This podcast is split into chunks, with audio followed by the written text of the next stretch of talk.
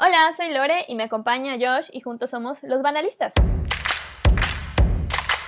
Bienvenidos a este espacio semanal en el que platicamos de nuestras dudas existenciales, vivencias y el día a día que relacionamos con nuestro tema favorito, la cultura pop. ¿Qué tal, Josh? ¿Cómo te va? Hola, hola, Lore, ¿cómo estás? Yo muy bien, muy contento de escucharte una vez más y listísimo y preparado para un tema más de esos que nos encanta abordar. Un tema controversial y muy entretenido que ya, ya quiero empezar. El tema es cancel culture y los problematic faves, o sea, básicamente la cultura de la cancelación y esos favoritos que tenemos que ahora en retrospectiva pueden ser un poco problemáticos. Es un tema, pues, que cuando lo estábamos planeando, creo que no nos imaginábamos todo lo que nos íbamos a encontrar, pero está bien interesante, ¿no? Todo esto de que vamos a estar platicando. Creo que cada quien encontró como que sus cancelados, no sé si favoritos, pero al menos los que más nos sonaron, los que más encontramos a la mano. Y va a ser bien interesante hablar un poco de este tema que ahora sí que en el momento que usted, estimado podcaster, nos escuche, este tema va a seguir en boca de todos y este tema va a seguir dando de qué hablar porque pues cancelados todos los días hay uno nuevo. A ver si no nos cancelan a nosotros después de este programa, esperamos que no. Ojalá que no. Espero que nunca seamos dignos de, cancelación de ese nivel de, tan negativa atención. Y para dar inicio a esta temática, pues el primer punto pues, que queremos definir con nuestro público, con ustedes, es qué es el cancel culture.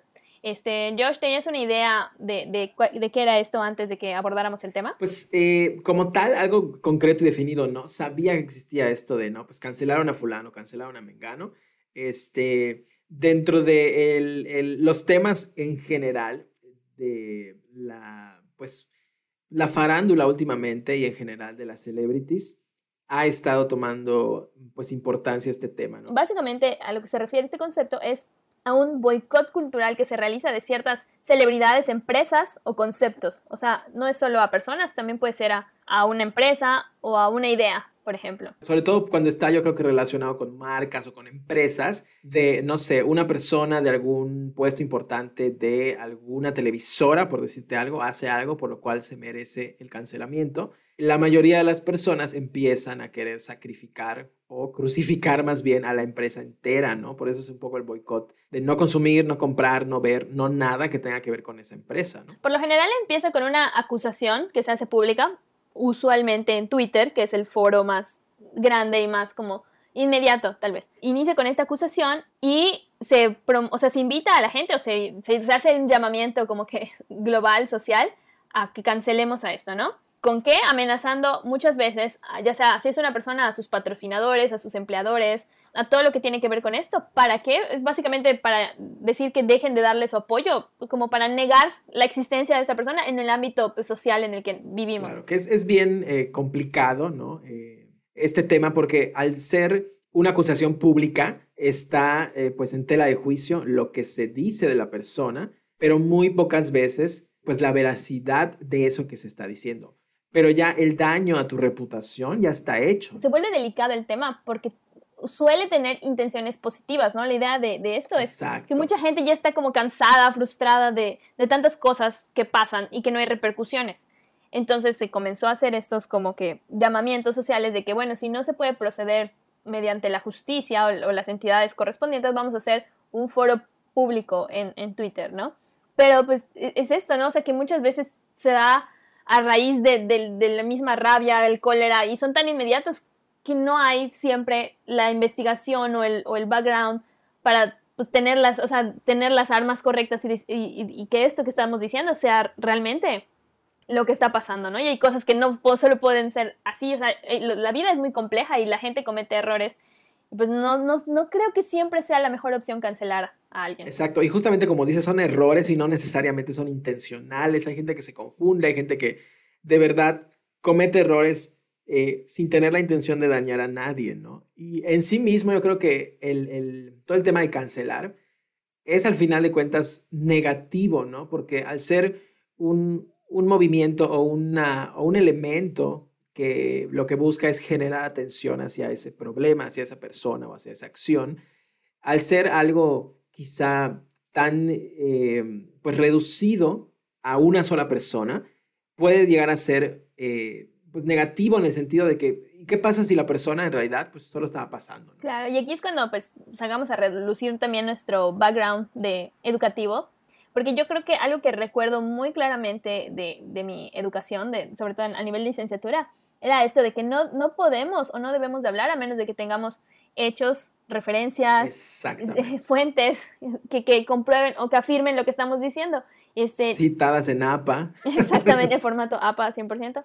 Este, pero, pero, a esto viene, ¿no? De que pues, muchas veces la gente habla por hablar y nunca se tiene el contexto. Ahora, con la inmediatez que tenemos de todos los medios, es muy fácil como compartir algo instantáneamente que no, o sea, que si no está contextualizado se puede prestar a muchísimas, muchísimas eh, malinterpretaciones. Todas las personas allá afuera y nosotros debemos de tener siempre en la mente el contexto, contexto, contexto, contexto. Nada se puede juzgar, nada se puede eh, platicar sin tener en cuenta el contexto. ¿Por qué? Porque el contexto es el que sitúa las situaciones en los momentos y en las condiciones en las que se dieron como para tener razón de ser. Y entiendo, estamos como dice eh, esto que nos, que nos platicabas, ¿no? La gente está tan harta y tan cansada de la violencia, de, de tanto que está pasando, que está buscando ese detonante que sea, es de aquí y de aquí vamos a sacar para que esto pare, ¿no? Entiendo por completo esto, pero vuelvo a lo mismo, ¿no? Es, una, es un arma bastante filosa que lo único que va a lograr es daño y muy, muy, eh, pues son contadas las ocasiones en las que realmente se logra algo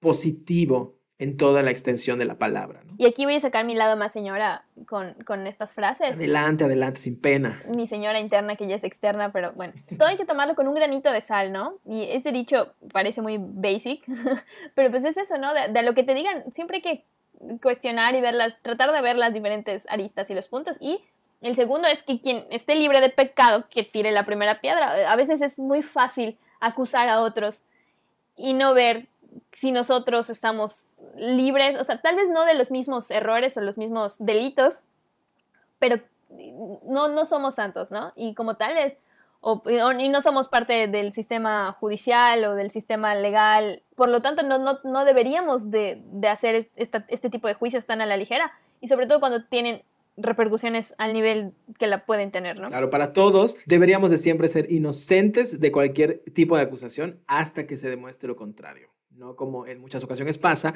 que te acusan de algo y ya eres culpable y tienes que demostrar que eres inocente, lo cual pues, pues es un poco complejo, ¿no? Insisto, no somos los expertos en materia civil ni de leyes, pero suena lógico, ¿no? Si alguien te acusa de algo, comprueba ese algo para que me puedas acusar y luego vemos, ¿no?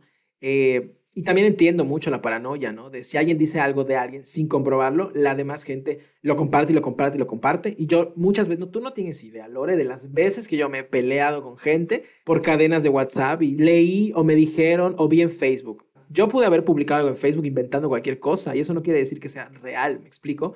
Entonces, yo sí estoy muy peleado con esto de compartir por compartir y siempre trato de informarme y de ver realmente qué está pasando, ¿no? Antes de emitir un juicio o antes de, eh, ahora sí que socializar o publicar eso que estoy pensando o eso que yo creo sobre algo que acabo de leer, que ni siquiera conozco. Él, otra vez, contexto, contexto, contexto, ¿no? Es bien importante. Súper, súper, sí. Y, como el 2020 ha venido a enseñarnos, si no es que a otra cosa. Sí, o sea, nos está enseñando a golpes, a golpes. Exactamente, sí, de que date cuenta, amiga. Ese es el 2020. Se les estuvo di y di. y no más no hacen caso, de veras.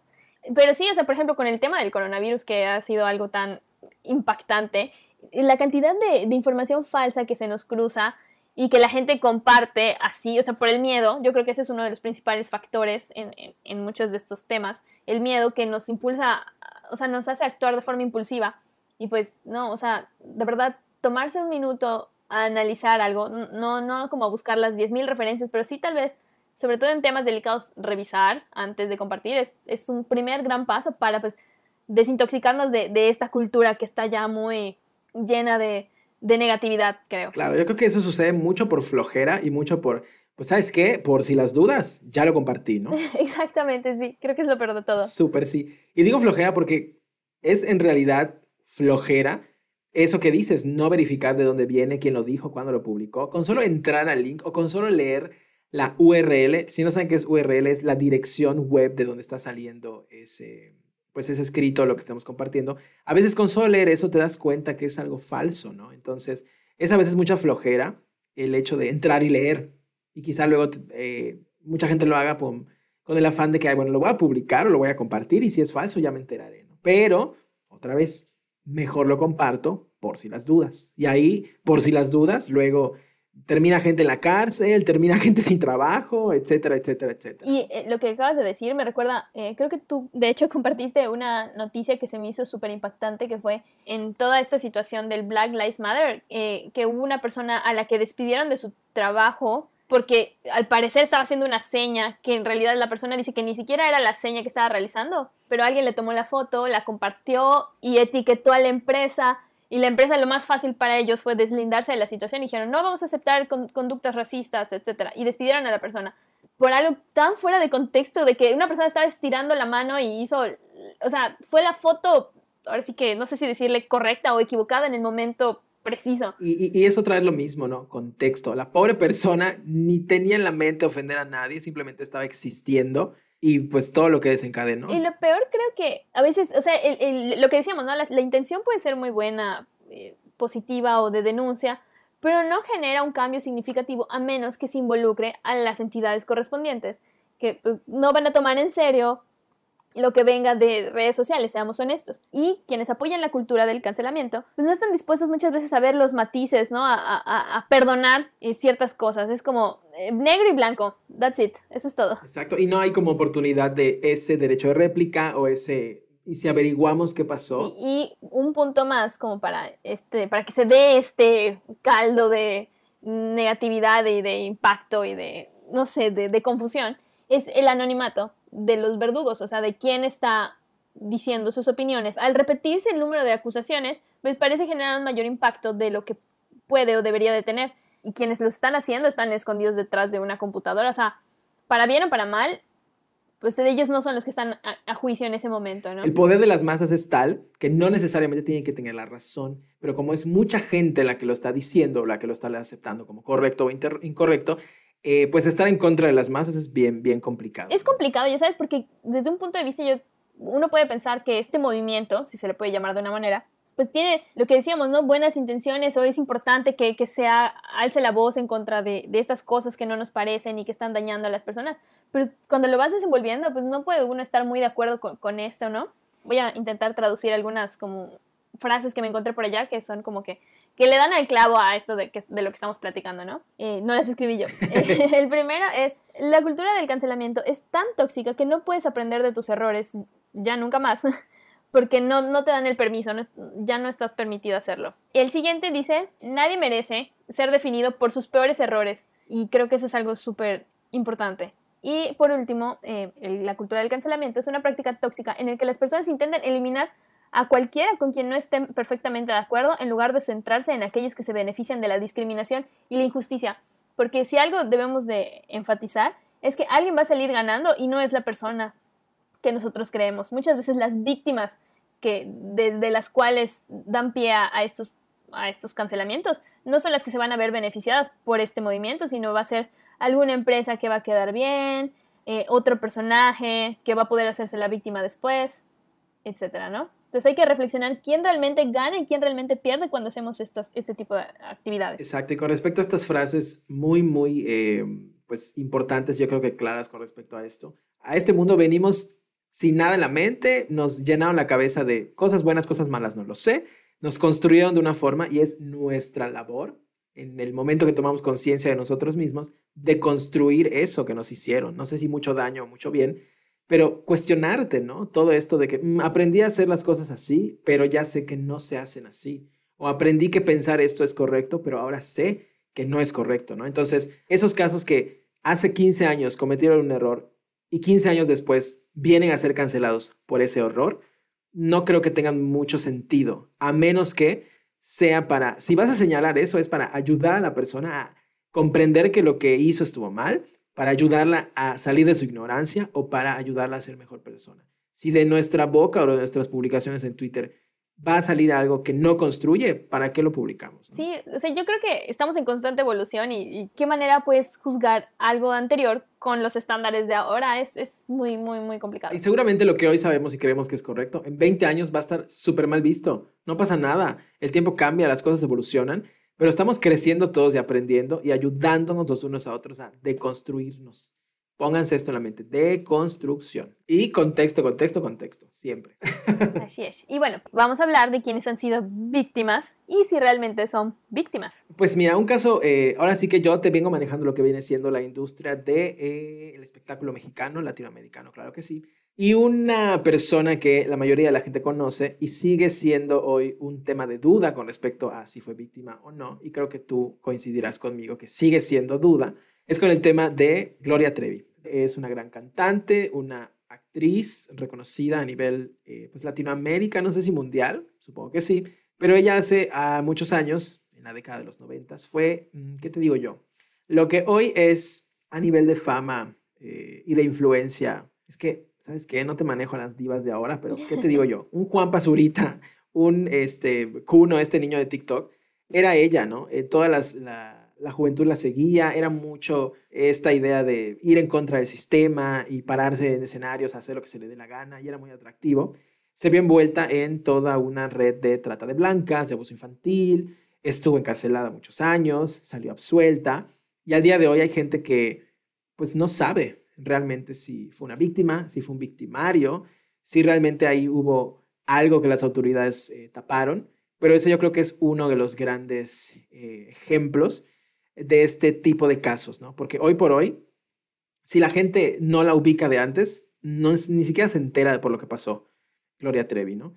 Entonces, esta cultura de la cancelación, al menos en su caso, no pudo con ella, porque por las cosas que hizo y el nivel de impacto que tuvo, si hoy por hoy eso pasara, Gloria Trevi yo creo que no tendría carrera después de ese escándalo. Y a ella le pasó en un momento en el que pues las redes sociales no eran lo que son hoy, eh, la, pues la cultura de la cancelación no estaba tan desarrollada y todo el mundo, al menos en México, se enteró de qué fue lo que pasó. Y hoy por hoy la señora es libre, se la absolvió de todos sus delitos, pero ahí queda esa mancha, ¿no? Que se ha estado borrando con el tiempo, sí, pero aún queda mucha gente que duda si es o no una víctima. Por una parte está esto de que, bueno, estuvo en la cárcel, pagó un tiempo, y si nos vamos a esta idea de justicia, pues eh, eh, esto ya está cubierto, ¿no? Exacto, o sea, su deuda con la sociedad ya está cubierta, teóricamente. Pero pues la familia de, de, las víctimas y de las personas que se vieron implicadas, pues podrían no estar de acuerdo en que siga teniendo ahora sí que relevancia y éxito actualmente después de, todo lo que sucedió, ¿no? Y yo creo que por ambos lados que quieras verlo, pues sí, eh, esto yo, yo creo que sería más a nivel personal cada quien que decida cómo y si quiere que este personaje forme parte, pues ahora sí que de, de su cultura. Exacto. Aquí es, es, es, muy importante esto, aclararlo, ¿no? O sea, no estamos defendiendo a nadie ni estamos culpando a nadie, simplemente todo este panorama histórico de lo que hemos visto a lo largo del tiempo con el tema de la cancelación, exponerlo un poco y ver qué pasó, en qué quedó, eh, qué es lo que se dijo, qué no se dijo, pero de ninguna manera estamos diciendo, no, pues no debieron de meterla a la cárcel, o sí debieron de meterla a la cárcel, porque tampoco nos corresponde a nosotros. Pues sí, o sea, yo creo que aquí la invitación sería, de todos los casos de los que vamos a estar platicando, pues que entren a, revisarlos y que ustedes mismos tomen su propia opinión de lo que piensan sobre, sobre estos, ¿no? Los invitamos a, a consultar e investigar y que nos compartan sus opiniones también. Duden de todo y no se crean nada a la primera. Te voy a contar yo algunos casos que resultaron a nivel de este movimiento de Me Too resultaron ser culpables y que fueron llevados a la justicia. Esto es uno de los pocos, o sea, son uno de los pocos casos que realmente sí salieron de, de este movimiento social en Twitter y que se investigó y sí fueron llevados a la justicia, como, o sea, que, que sí hubo una consecuencia en, a este nivel, ¿no? Eh, estos son tres personajes. El primero es Bill Cosby, que, era, que es un comediante este, que tuvo programas de televisión, muy conocido y muy querido en, en los 60, 70, 80 en Estados Unidos. Harvey Weinstein, un productor aclamadísimo, muy importante en, el, en, Hollywood. Y el cantante R. Kelly. Eh, estos tres fueron juzgados por crímenes sexuales posteriormente a, a estas, esta exposición que se dio de ellos eh, durante el movimiento Me Too. Los tres podríamos decir que fueron víctimas de, de este acto de cancelación. Eh, pero sin duda, pues ellos sí merecían ser presentados ante la ley. Creo que ese es el, mejor resultado que se puede recibir a partir de ello. Las voces que dieron fuerza para poner a estas personas en el lugar en el que les corresponde, pues fueron las, voces de las, las voces de las víctimas, que, que sí, a partir de ser más y de que fueron levantando la voz una por una, pues se logró generar este cambio, ¿no? Pero pues no es cualquier persona sin el contexto, no fueron las personas importantes y las que deberían en el momento en el que era necesario que, que hablaran. Por ejemplo, el caso de R. Kelly, tanto fue que, que se levantó la voz, que inclusive Lady Gaga, que tenía una canción con él, la borró de su repertorio, la desapareció de su, de su discografía.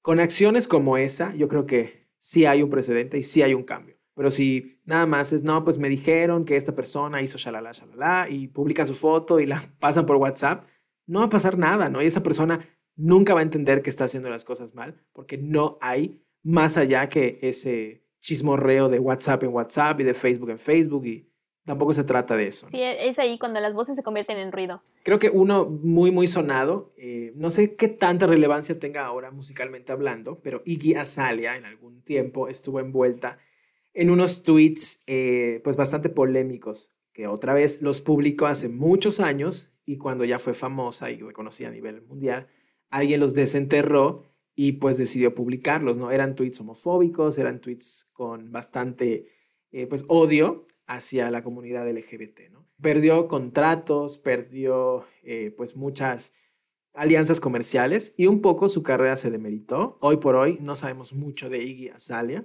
saca muchas canciones, saca muchos discos, pero su fama se redujo muchísimo. Y ahí Iggy Azalea perdió fans, perdió la oportunidad de crecer y entender muchas cosas que quizá al día de hoy no entienda y que la gente que la acusó, creo que en vez de acusarla, debió de extenderle la mano y pues darse cuenta de que no todas las personas tienen por qué saber todo y más en el sentido de gente joven, que esos tweets eran viejísimos, de cuando tenía 16, 17 años. Eh, el siguiente, mi siguiente nominado es este Logan Paul, no sé si lo, ubicas, es un youtuber este, que tuvo muchísima fama. Creo que hubo un punto en el que los youtubers se, se esperaba mucho, se hablaba mucho de cuál era el impacto de estos generadores de contenido que estaban haciendo las cosas diferentes fuera de la estructura como de, de los medios tradicionales, ¿no?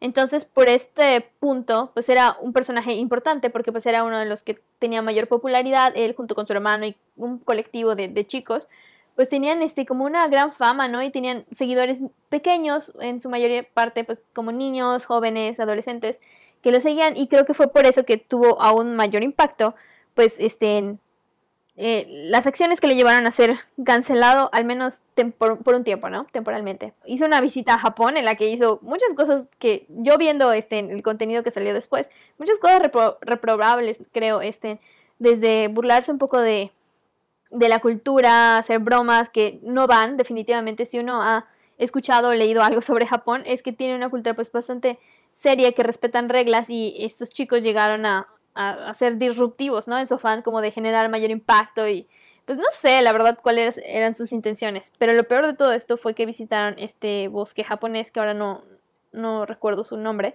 pero pues que es muy famoso porque pues, mucha gente va a suicidarse a este bosque, ¿no? Y, y, que incluso grabó a una persona que estaba, este, bueno, para los más sensibles, eh, grabó a una persona que estaba ahorcada en, en este lugar. Este, y, o sea, se me hizo algo sumamente reprobable. Y lo peor fue que lo compartió. Eh, sin, sin un filtro, sin, sin pensar en el impacto que podría tener. Él mismo compartió este contenido. No sé qué esperaba que sucediera. Y este, y pues sí, o sea, llegaron las críticas, el, linchamiento también, este, que aquí, pues, es, lo que hemos dicho en cada uno de estos casos, ¿no?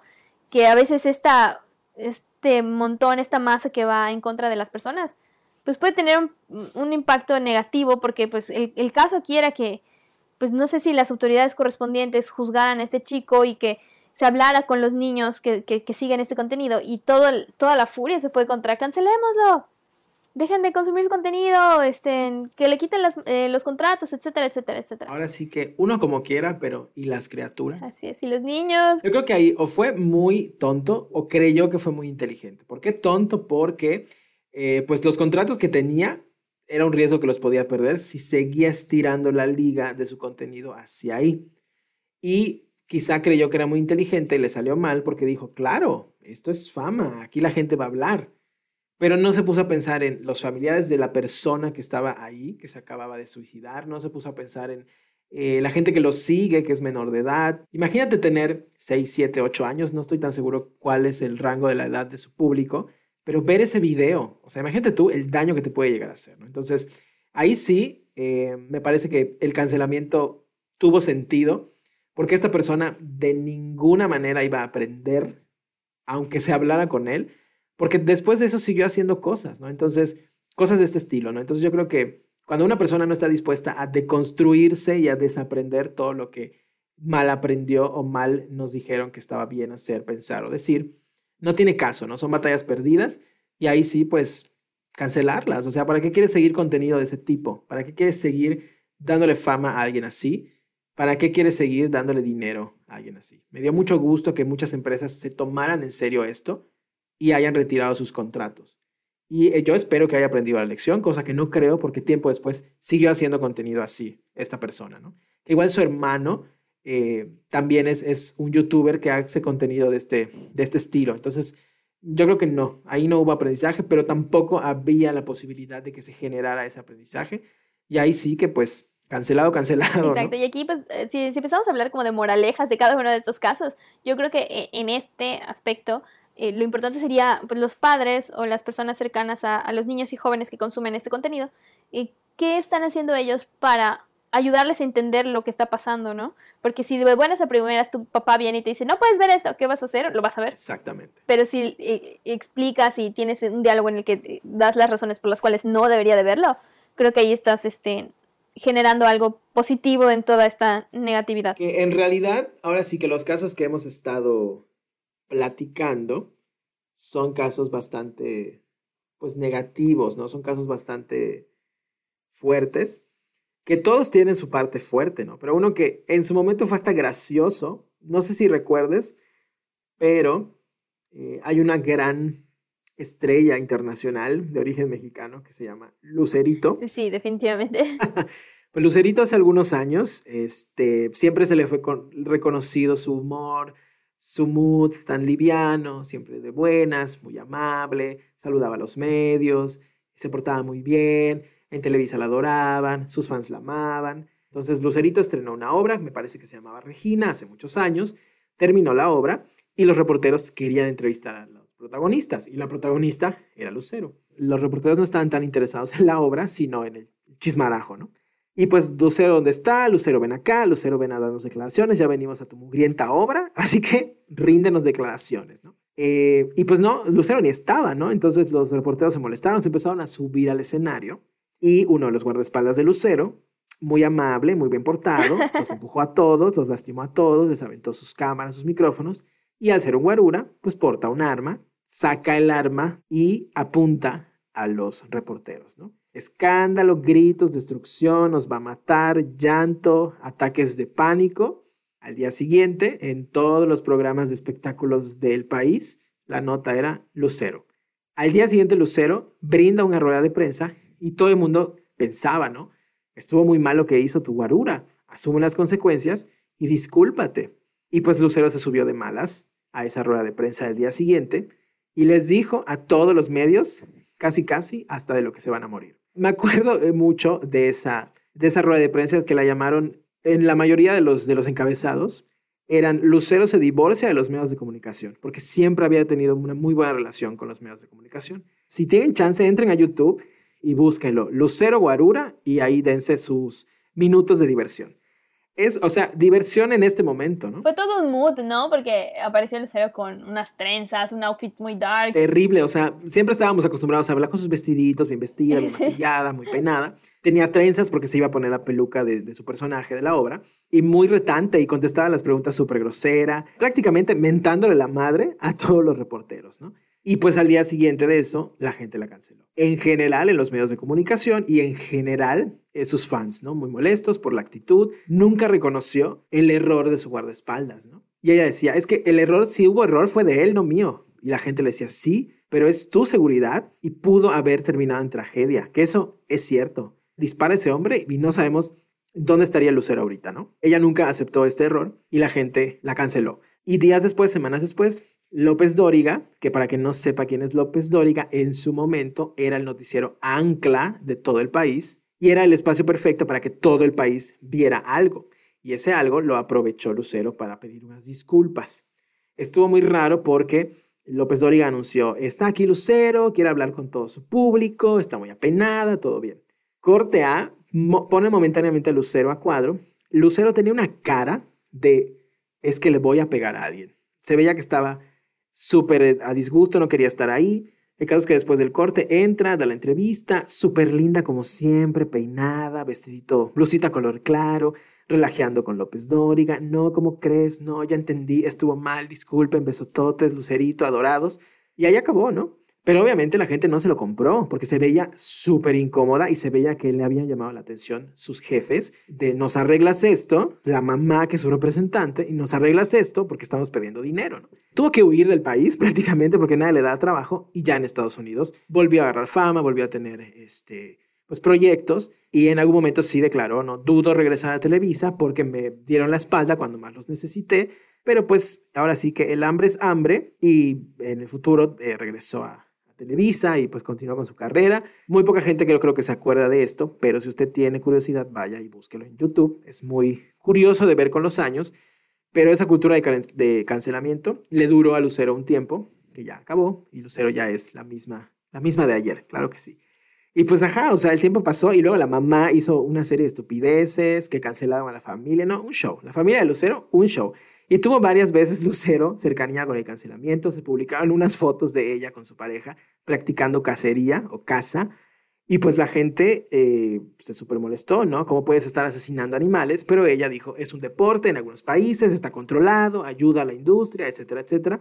Pero pues eh, no es nada agradable ver a una persona ensangrentada cazando animales, ¿no? Lucero ha estado varias veces en esa silla de cancelamiento. Sí, yo creo que el, primero sobre todo fue el que tuvo mayor impacto porque rompió como que con la imagen perfecta, ¿no? Era no recuerdo, ¿ella tenía el denominativo de la novia de México o me lo estoy inventando? Así es, la novia de América, creo, algo así. Alguna de esas, pero sí, ¿no? O sea, fue aquí como que, se, lo que dices, ¿no? Se, se divorció de, de, la prensa, de, estos aliados porque era como la figura perfecta y, también me parece súper importante lo que dices, que pareciera que los famosos no pueden tener un mal día o un mal momento y tal vez este, eh, a veces se nos olvida eso, ¿no? Y por otra parte, pues que sí, yo creo que llega un hastío tremendo de, de este ir y venir con la prensa, de que a veces te quieren y a veces te odian y, y, tienes que estar ahí y ser la figura que ellos esperan que sean para que pues las cosas funcionen, ¿no? Pero pues también yo creo que hay una responsabilidad como pues, eh, persona pública en la que pues sí, o sea, si, si, tu guardaespaldas hace algo, tú, tú, tienes que dar la cara, porque pues para empezar, ¿por qué o cómo es que tú sí tienes un guardaespaldas? Exacto, ¿no? Y sobre todo el hecho de que alguien te apunte con un arma y que por error la pueda disparar y ahí quedes, qué miedo, ¿no?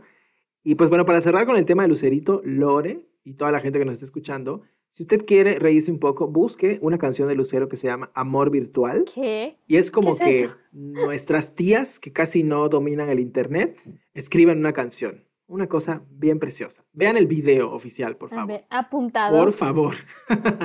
Pero así las cosas con Lucero. Entonces ya está descancelada momentáneamente hasta que vuelva a hacer alguna, alguna travesura.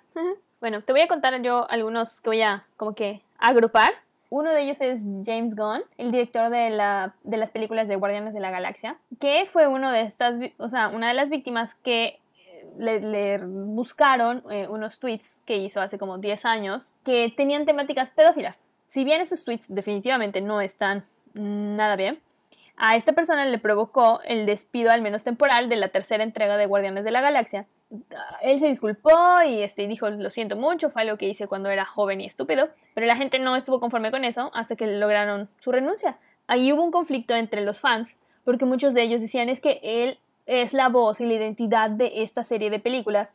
Si no está, estamos perdiendo algo muy importante. Y, pero Disney dijo, no, nosotros no jugamos con ese tipo de cosas, etcétera, etcétera. Se fue de, Marvel y de Disney eh, hacia DC en donde ahorita actualmente está grabando este, la segunda parte de Suicide Squad. Y pues Disney y Marvel dijeron, oh no, o sea, se sintieron como que el novio que cortó con alguien y luego lo quiere de vuelta porque está viendo que está triunfando en la vida. Y le dijeron, oye, ¿sabes qué? Siempre sí, te perdonamos, este, ya, ya estuviste castigado mucho rato. Y, y él dijo, está bien, pero tengo este compromiso ahora que hice cuando cortamos.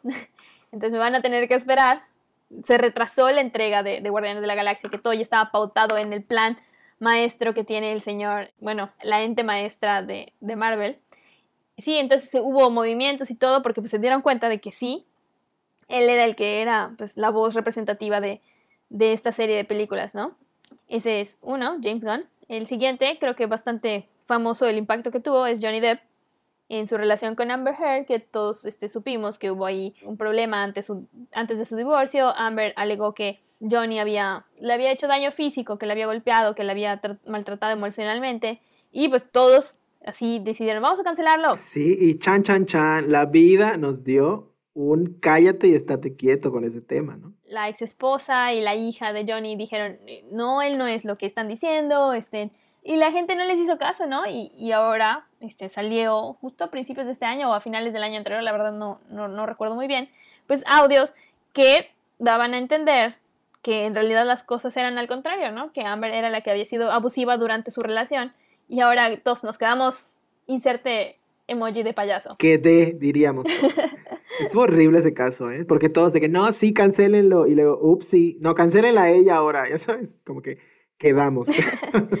Eh, otro caso que también creo que fue como que tuvo su impacto y fue conocido es el de Kevin Hart, este, un comediante estadounidense que si bien sus chistes siempre han sido como que subiditos de nivel y es como muy popular por sus stand-ups, pues le salieron unos chistes homofóbicos.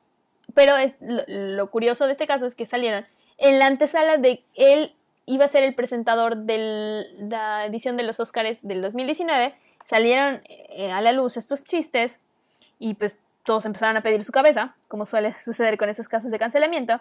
Pero el señor dijo, pues no, no me voy a disculpar, esto es de hace mucho tiempo, no voy a pedir perdón. Y los de los Oscars le dijeron, pues te quito tu presentación. Y él dijo, pues me la quitas, no voy a pedir perdón. Y luego salió a medio disculparse, pero no disculparse en el programa de Ellen. Pero pues sí tuvo un impacto porque pues mucha gente lo dejó de seguir hay como que hay una fricción entre los medios y Kevin Hart. Y, yo creo que algo importante de, este caso es que él dijo, a mí me parece que lo que están haciendo este, los productores de los Oscars es como querer tapar y limpiar las cosas, porque eh, lo que él alegaba es que no veía como que la honestidad en esto, ¿no? Sino que era un como que guardar las apariencias. Quiero conocer de los tuyos porque me han parecido como muy interesantes. Yo creo que igual los vamos a agrupar con el tema favorito de mi adorado México, el racismo. Racismo, muchos han pecado de esto, muchos famosos, claro que sí, parece que les encanta, no creo que sea así. ¿Racismo en México? ¿Cómo? O sea, jamás, ¿no? Pero han caído en este tema grandes estrellas fulgurantes de la actualidad como Chumel Torres, Bárbara de Regil. Ambos tuvieron la oportunidad de ver su error y aprender. Y ambos renunciaron a esa oportunidad, justificándose a sí mismos, ¿no? Chumel Torres estuvo invitado a una mesa panel de Racismo MX. Si no saben qué es Racismo MX, googleenlo. Es una plataforma que se dedica justamente a generar conciencia sobre este tema que tanta falta hace en este país, ¿no?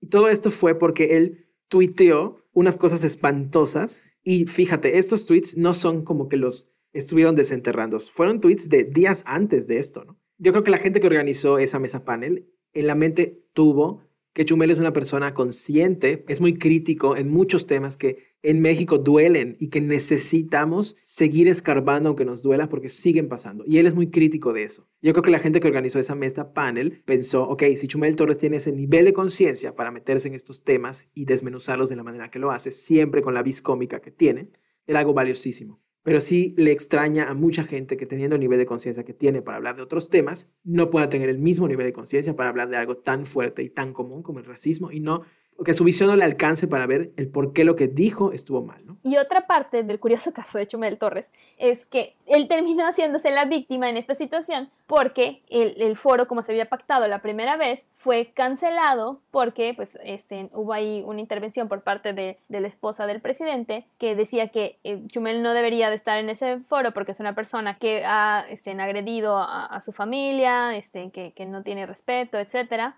Esto por algunos comentarios que hizo sobre el hijo del presidente, que estén, igual si quieren los pueden estén, revisar, pues todo este cúmulo de cosas lo llevó a que le cancelaran su programa en HBO. Entonces él terminó, pues sí, haciéndose un poco la víctima de este, esta cultura de la cancelación, me está dañando, este, me, me están quitando, pero voy a salir más fuerte de todo esto. Entonces se perdió eh, la intención de, lo que se, de lo que se quería lograr, ¿no? Y si bien existe este video, que es súper interesante, pues sí queda un poco como que empañado o en segundo término tras la polémica que se generó. Y es aquí cuando esto de las acusaciones y todo, pues terminan dañando la intención principal, ¿no? Lo, lo que se podría lograr de lo que hubiera salido. Si no, fuera por, ahora sí, pobre Chumel, que, este, que, que le quitaron su trabajo, que lo banearon de muchos lados, etcétera, etcétera. Chumel quedó después de la declaración de HBO diciendo, uno, el gobierno no tiene nada que ver con una empresa privada como la nuestra. Dos, nuestros intereses comerciales corresponden a el interés del grupo HBO USA, no tanto al gobierno federal del país. Y tres, nuestro contenido si deja de vender, deja de funcionar y se cancela. Y él quiso echarle la culpa al gobierno federal. El otro caso relacionado con estos temas de racismo, Lore, es el de Bárbara Regir. Estaba en uno de sus acostumbrados y bellísimos lives y eh, pues estaba probando eh, filtros, ¿no? Ya ves que en Instagram cuando haces un live stream puedes ponerte filtros de qué caritas, orejitas, estrellitas, lo que sea. Pasó por un filtro y ese filtro lo que hizo fue broncearle la piel muchísimo a tal punto que le cambió el tono de la piel.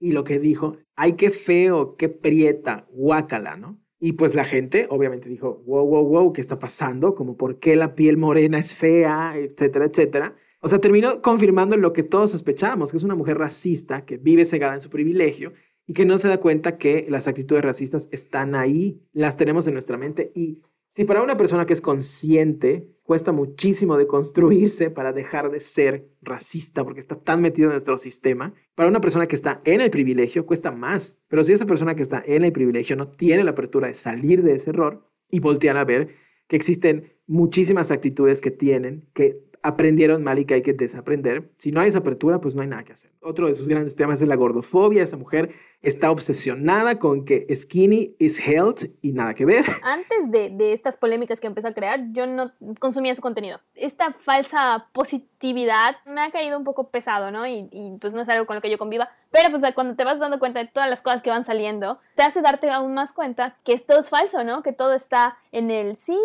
todo es bueno, todo es amor, somos uno con el planeta, etc. Pero cuando dañas tanto y tienes estas visiones tan negativas que se te salen, que se te escapan, pues ahí te, vas dando cuenta de la, de la falacia, de la mentira que existe detrás de este forever positive, ¿no? Yo de verdad creo que hay miles de opciones allá afuera que tienen que ver con los temas fitness y que no vienen acompañado de todo el package de racismo, de gordofobia, de whitezicanismo, etcétera, etcétera, que, que se pueden consumir, no, digo, cada quien es libre de consumir lo que se le pegue la gana, me parece perfecto, es mejor que exista para que uno pueda elegir que sí y que no. Pero si estamos viendo que ahí no hay oportunidad de crecimiento y no hay nada bueno que aprender más allá que, claro que sí, los bonitos consejos fitness, yo creo que hay que observar otras opciones, ¿no? La comunicación debe estar pensada y muy cuidada, porque allá afuera no sabes quién te está escuchando, ¿no? Y quizá haya una chavita de menor de edad que tenga problemas con su peso y que en su escuela la buleen y llega y pues quizás su escaparate es ver a Bárbara Regir porque se le hace algo eh, a lo que quiere llegar, tener un cuerpo como el de ella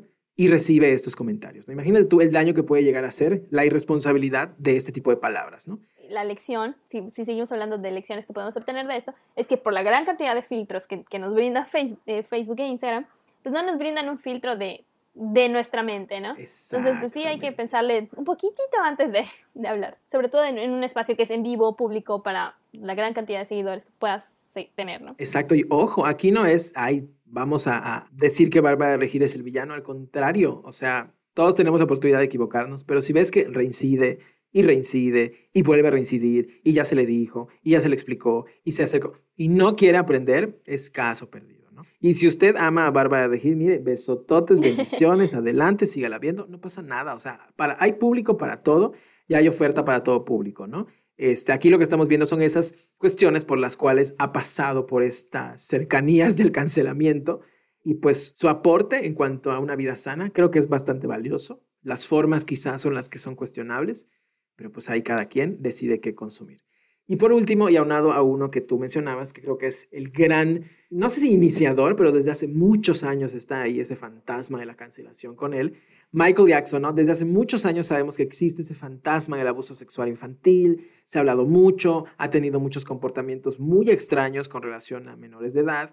Eh, incluso salió un documental muy largo de HBO, se llama Living Neverland. A través de este documental entiendes un poco más de dónde viene esa intención de pasar tiempo con niños. Él tuvo una infancia muy terrible, ¿no? Entonces, todo esto que no vivió él en su niñez, lo quiere recuperar ahora ya de adulto, ¿no? Ahora que ya puede. Pero es muy complicado entender la relación de amistad tan cercana y tan íntima de una persona de 30, 40, 50 años de edad con un menor de edad de 9, 10, 12 años, ¿no? Nunca se le llegó a comprobar nada como tal, al menos en el documental, con eso te quedas, pero sí hubo testimonios de niños ya en su adultez que declararon que fueron abusados por Michael Jackson. Yo creo que aquí el tema es, no podemos cancelar a una persona que ya no existe y pues sus hijos no tienen por qué pagar los errores del papá y al día de hoy nunca se le comprobó pues la evidencia de un abuso sexual infantil como tal. Yo creo que ese es como que uno de los precedentes más conocidos y más eh, longevos de la cultura de la cancelación, ¿no? Siempre estuvo ese fantasma del abuso sexual infantil con Michael Jackson, que hasta sus últimos años lo persiguió y en algún momento de su carrera sí le jugó una mala pasada en cuanto a su popularidad y en cuanto a que ya no se le invitaba a programas, ya no era aquella figura que fue que le otorgó el título de rey del pop, ¿no? Sí, o sea, hay, demasiados precedentes como para, pues no, mm, al menos dudar, ¿no? De, lo que estaba pasando. Y esto que dices se liga básicamente con el, segundo punto que, que queríamos desarrollar en ese programa, que son los favoritos problemáticos, ¿no? Que es una persona real o ficticia, o su contenido, que tiene visiones u opiniones problemáticas, valga la redundancia, que es una figura que aprecio o sigo, pero de la cual no excusaría o defendería su comportamiento, ¿no? Inició de una forma no tan cargada, no tan profunda, ¿no? Pero las circunstancias lo fueron llevando a este nivel. Porque en, por ahí de 2013 existía un Tumblr. De que Metroflog, MySpace. Exactamente. Pues era un espacio de microblogging un poco más largo que Twitter, etc. En 2013 existía uno que se llamaba Your Favorite is Problematic, que básicamente era un archivo de, de instancias en las que pues varios artistas este, en grupos eh, habían tenido estos casos de ser racistas, homófobos y te, obligaban hasta cierto punto a, reconciliar, a darte cuenta que pues no hay, no hay nadie perfecto. Y pues básicamente en este contexto es que existen los favoritos problemáticos, ¿no? Para terminar con este tema que la verdad tiene mucho más por donde cortar y muchísimos casos más que, se podrían eh, hablar al respecto, ¿Es efectivo o no el movimiento del cancel culture desde tu punto de vista? Siempre y cuando se quiera lograr un cambio en eh, la persona involucrada o que se quiera sentar una base para que no vuelvan a suceder ese tipo de cosas, sí. Si nada más es señalar por señalar, y, ay, mírenlo, me hizo esto, o nada más es compartir por compartir porque me lo pasó Juanita y no sé nada al respecto, siento que no. Como tal, cancelar suena bastante fuerte, pero si es necesario cancelar el consumo de algo para ti, adelante, ¿no? Siempre y cuando esté justificado y a ti no te esté haciendo bien o tú te estés dando cuenta que lo que estás consumiendo no está bien. Yo sí creo mucho que lo que consumimos nos va formando, querramos o no. Ahí sí, me parece que sí, pero si nada más es de que, ay, mírenlo, me hizo esto, o compartir por compartir, siento que no. Voy por la misma idea. Eh, yo creo que sí es como parte de un linchamiento social, donde nos creemos ya guardianes de, de, la pureza, de la cultura y de lo social, de lo que es bueno y de lo que es malo, definitivamente no. Pero a nivel personal, yo creo que sí es efectivo cuando tú decides en, en tu contexto, pues cancelar algo que es tóxico, que te hace daño. Incluso se podría cancelar eh, personalmente la cultura del, cancelamiento, ¿no? O sea, yo no voy a formar parte de, de, esto porque pues no me aporta nada, no estoy ganando nada con ello y alejarme, ¿no? Eh, desde ese punto de vista yo creo que sí y siendo críticos podemos seguir consumiendo este contenido, lo que hablábamos del caso de Michael Jackson, eh, este contenido problemático y cuál es la mejor forma de hacerlo. Por un lado podríamos pensar, ok, yo sé que esta persona es una persona que tuvo eh, pues actitudes tóxicas, actitudes dañinas para con cierto grupo de personas, el caso de Michael Jackson, entonces decido no eh, consumirlo. Pero hasta qué punto está esta otra parte, ¿no? podemos separar al artista con la obra ya hecha y terminada y que pues ahora sí que no podemos borrarla o no ahí sí, no sé realmente si sí o no. Yo por lo menos sigo consumiendo la música de Michael Jackson, pero de ninguna manera apoyo este tema en el que se ve envuelto. Yo aquí te voy a robar este, en una de las frases que estuviste eh, compartiendo durante este, programa, que es contexto, contexto, contexto. Eh, es pensar que ah, existen varios, productos que vemos que fueron previos a esta etapa de wokeness, que es cuando pues sí nos cuestionábamos un poquito más las cosas eh, desde su perspectiva de cómo afectaban a los demás y pues también es hacer un análisis de lo que nos gusta, ¿no? Y entender que pues que hay cosas que no, no se pueden justificar. Y eh, preguntarnos también qué tan a menudo nosotros caemos en estos temas que criticamos. También no dejar que la nostalgia elimine nuestra capacidad de entender que, que, hay cosas que eran malas, ¿no? Porque es lo que pasa, como que algo es como antiguo, dices, lo perdonamos un poquito más, ¿no?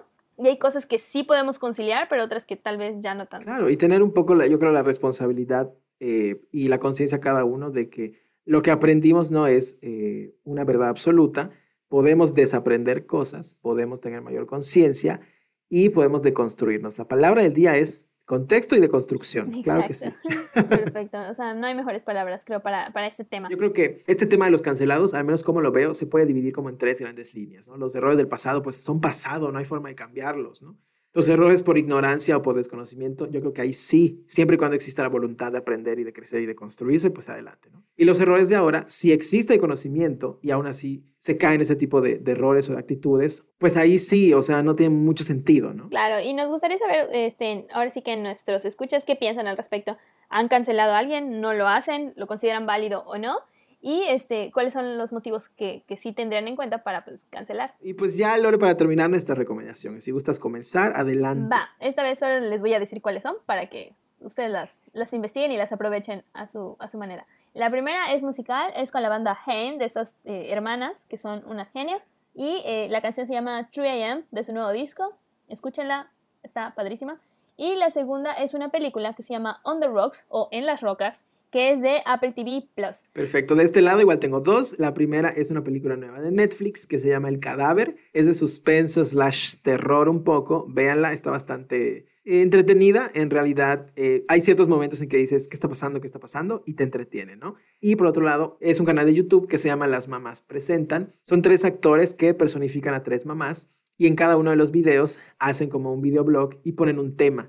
A mí me parece una cosa divertidísima porque literal hacen el papel de tres mamás de la alta sociedad mexicana y pues eh, tratan los temas con mucho humor. Entonces, véanlo, espero que les guste, es bastante, bastante eh, gracioso y estos actores con estos personajes también hacen obras de teatro que por momentos suben clips igual a su canal de YouTube. Son las mamás presentan a través de YouTube. Perfecto, ya tengo tarea para la siguiente semana. Para despedirnos, los invitamos como siempre a seguirnos en nuestras redes sociales. Pueden encontrarnos en Facebook, Instagram y Twitter como Banalistas. Nos encantará escuchar todo lo que tienen que compartirnos sobre este tema y todos los temas anteriores y los temas futuros. Hasta la próxima, chicos.